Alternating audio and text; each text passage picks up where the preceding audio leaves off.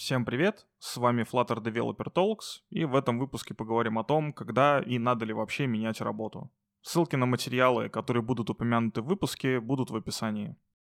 Предположим, что вы, как и я, в свое время доходили до той ситуации или уже дошли, когда вам надо поменять работу. У каждого есть какие-то свои причины на то, чтобы это сделать. Зарплата не нравится, там, например, задача или еще что-то. Но первое, что нужно делать, это, в принципе, не пускаться из крайности в крайность и для начала поговорить с вашим непосредственным руководителем по поводу того, что у вас возникла какая-то мысль уйти, если, опять же, у вас нормальные отношения, у вас нормальный коллектив, нормальная компания, Просто, как правило, в токсичных компаниях или в компаниях, таких семьях, так скажем, такое не сильно приветствуется, и, как правило, к вам начнут пренебрежительно относиться, если есть э, человек, который может вас заменить. Если вы, в принципе, один, например, разработчик или вас двое, то, скорее всего, по отношению не поменяется, но все же. И обсудить нужно те моменты, которые вас беспокоят. То есть зарплата, как правило, если зарплату вам поднять не могут, вам могут дать какие-то дополнительные обязанности, которые вас прокачают. Вы можете что-то сделать с графиком работы, например. Вы можете попросить у начальства какие-то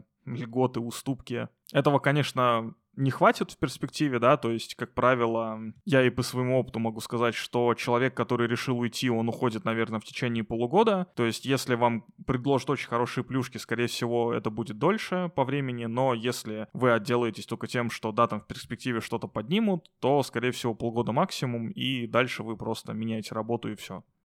Если начальство на уступки не идет, либо не предлагает вам какие-то дополнительные бонусы, не предлагает вам какие-то дополнительные задачи, выход на какой-то новый профессиональный уровень, то дальше все зависит от вас. Насколько компания привычные задачи вас смогут удержать, да, потому что переходить на новое место работы — это все-таки выходить из какой-то зоны комфорта, которая сейчас существует, и идти куда-то в новое неизведанное место, но это того стоит. По своей практике я могу сказать, что человек, который задерживается на одном месте дольше, чем на, там, например, 3-4 года, и он находится на одной позиции, на одном проекте, и этот проект в основном стагнирует, то есть не придумываются новые фичи, просто поддерживаются старые, например, там ведется какая-то доработка, то человек в такой атмосфере, он просто стагнирует, и рано или поздно при выходе на рынок он уже будет, да, там, с годами опыта, например, с пятью годами опыта, но это будет далеко не сеньор, это будет в лучшем случае middle, потому что он работал на каком-то старом стеке, он ничего нового не смотрел, у него был старый проект, который, например, был написан в случае Flutter, например, когда Flutter только вышел, когда даже не сформировался какой-то набор технологий, которые на Flutter рекомендовано использовать. И поэтому человеку, может быть, даже будет легко пройти собеседование, но работать именно вот первое время ему будет тяжело.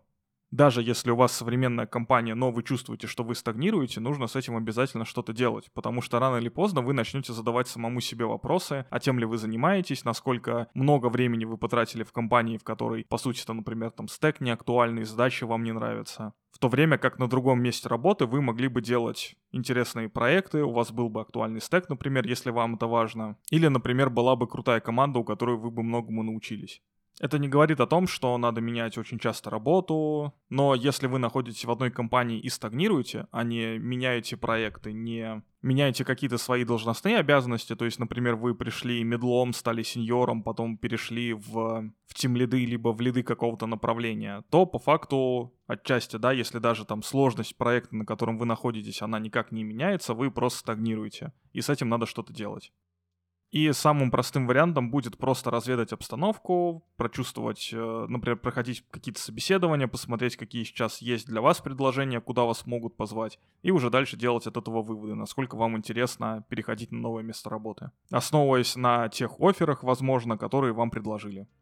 Если у вас остались вопросы по этому выпуску, либо по предыдущим, вы можете написать мне на почту, которая находится в описании, либо оставить комментарий на той площадке, где вы слушаете этот выпуск подкаста.